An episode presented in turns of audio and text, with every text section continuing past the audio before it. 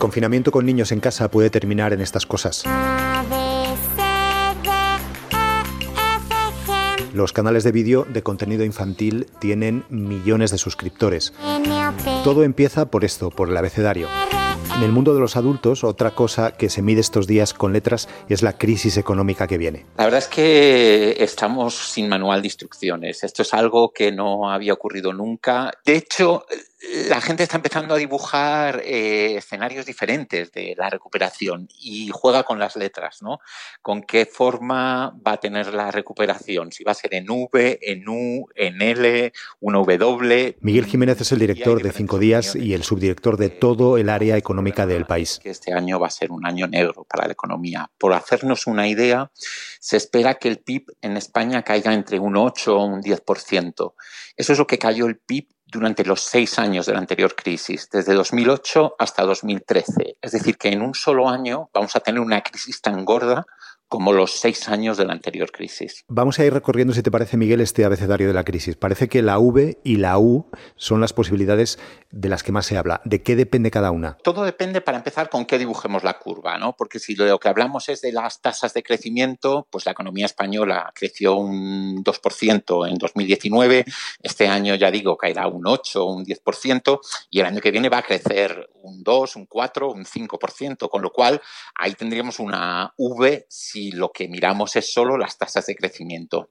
Si lo que miramos es el nivel de la economía, la historia es diferente, porque este año va a caer mucho más de lo que va a crecer el año que viene. ¿no?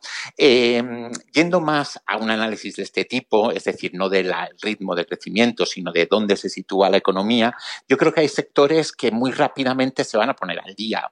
Eh, se me ocurren sectores como la educación, que en cuanto empiece a rodar, pues va a recuperar toda la actividad perdida, pero también pues, pues a lo mejor parte de la industria o las gasolineras cuando la gente empieza a usar el coche y, digamos se vaya recobrando normalidad.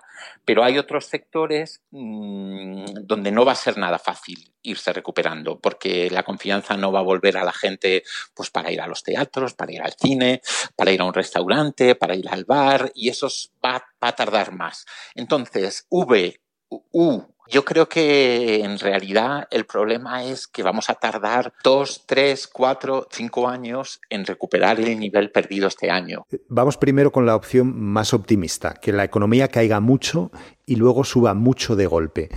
¿Cuál es el elemento esencial para que eso pase? Bueno, eh, sería suficiente una vacuna. Una vacuna, un remedio, una cura que hiciera que la gente perdiera el miedo a, cortar la distancia social, que perdiera el miedo a salir de compras, a ir al trabajo, a ir al cine, al teatro, al restaurante. Si hubiera una solución médica, si el origen del problema, eh, digamos, desapareciese, eh, pues tendríamos una V mm, clarísima. Pero si eso tarda o incluso si llega, Mencionabas que hay sectores para los que esta crisis va a ser más dura y se va a parecer a otra letra, ¿no? El que todo el mundo tiene en la cabeza es el turismo. Mm, el daño que, ha hecho esto al turismo es enorme porque de golpe las aerolíneas han tenido que dejar de volar. la desconfianza en el turismo, en la inseguridad, se ha convertido en, algo que hace que la gente vaya a estar muy retraída. Pero es uno de los sectores que cuesta ver. El sector de los eventos, de los cócteles, de una serie de, cosas, le va a costar. Esos van a tener una recuperación más casi como una L, ¿no? Se van a quedar abajo durante algún tiempo y ya veremos cuándo remontan. Eh, la recuperación del modelo productivo eh, va a ser muy lento porque el peso que tenemos en nuestro PIB del sector servicios es de dos tercios y dentro de ese sector servicios un tercio lo ocupa el sector turístico. O sea, es que es muchísimo. Inmaculada Cebrián es profesora en el Departamento de Economía de la Universidad de Alcalá. Lo que más te preocupa, Inmaculada, entonces es eso, el sector turístico. Es, eh, que es el sector turístico tiene un peso grandísimo y ha sido un sector al que le hemos dedicado tiene muchísima mano de obra empleada. Es una mano de obra, en la mayoría de los casos, poco cualificada. Esa mano de obra que ha servido además de, para acomodar a mucha parte de, las personas que, se fueron, que fueron desplazadas de la construcción. Eh, ¿Qué vamos a hacer con ellos? ¿Dónde los vamos a colocar? Hay que buscar alternativas, que España no puede ser siendo únicamente, evidentemente España es una, un territorio que está situado estratégicamente en una zona del mundo donde tenemos una climatología y unos atractivos culturales magníficos. Entonces, evidentemente, el sector turístico es un pilar importante y se debe mantener como tal. Lo que no debe ser es el único, porque es más fácil abrir un bar que abrir una empresa. Hay otra letra para esta crisis que es la W. Si llegamos, por ejemplo, al verano con la pandemia más o menos controlada, el turismo se activa un poco, pero en otoño vuelve el coronavirus. La W ya te he dicho que para mí sería una, situación eh, que habría que intentar evitar por todos los medios. Y entonces, ¿cómo llegaríamos a una W? Pues creyendo que salimos con una V. Entonces, ¿cuál es el problema? Es que si salimos con una V, creyendo que lo nuestro va a ser una V, y a la vuelta en verano volvemos todos a nuestro centro de trabajo y hay un repunte de, la, de la infección de COVID. Y entonces volveríamos totalmente para atrás. Entonces sería una consecuencia absolutamente nefasta el rebote, el rebrote de, de del virus sería, sería yo creo que sería terriblemente en negativo. Que lo que deberíamos intentar para no correr riesgo y visto cuál es el plantel productivo que tenemos, el intentar conseguir que sea una U y que no tengamos miedo si el Estado tiene capacidad para mantener eh, a los que lo tengan que sufrir y aguantar el, el estar el tiempo que sea necesario en la parte plana de la U y con el compromiso de los agentes sociales eh, proponiendo qué sectores son los que poco a poco pueden ir recuperándose, ayudando a que todos vayamos saliendo sin que nos precipitemos y sin que metamos la pata y salgan sectores que lo único que pueden dar lugar es a eso, a que se recupere otra vez el problema de la, de la crisis sanitaria.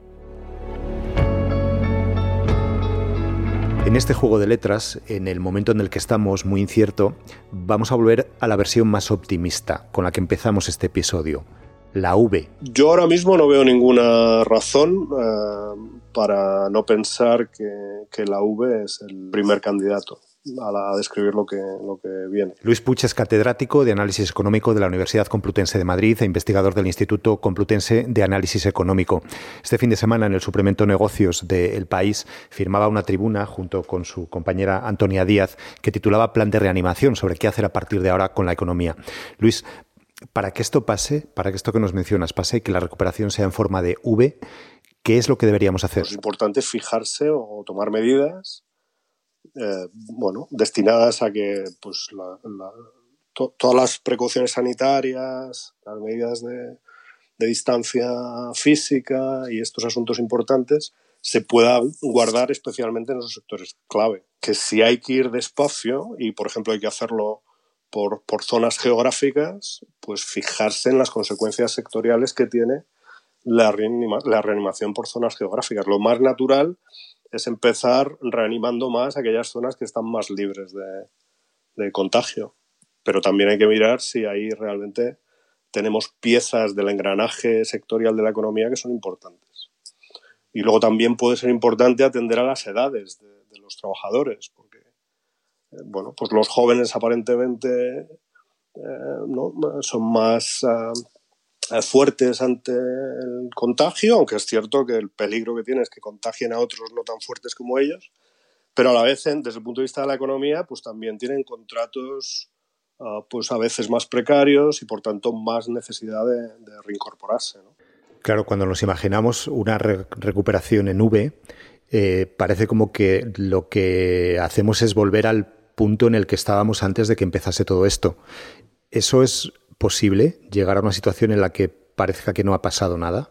Sí, yo creo que es posible y en este momento no hay ninguna, no hay ninguna razón para descartarlo. Eh, pero para eso, eso no depende solo de nosotros, depende también de cómo evoluciona la situación internacional. Pero en este momento no hay ninguna razón que no haga pensar que el shock es transitorio, que es un shock uh, simétrico, que igual que ha venido, si no cometemos muchos errores en, la, reanimación y en las políticas, mm, no hay por qué descartar que podamos volver en un plazo relativamente corto a la, a la situación de partida. Por supuesto que las instituciones europeas funcionen eh, como se espera de ellas y finalmente yo creo que lo que sí que va a cambiar es algo de la organización industrial.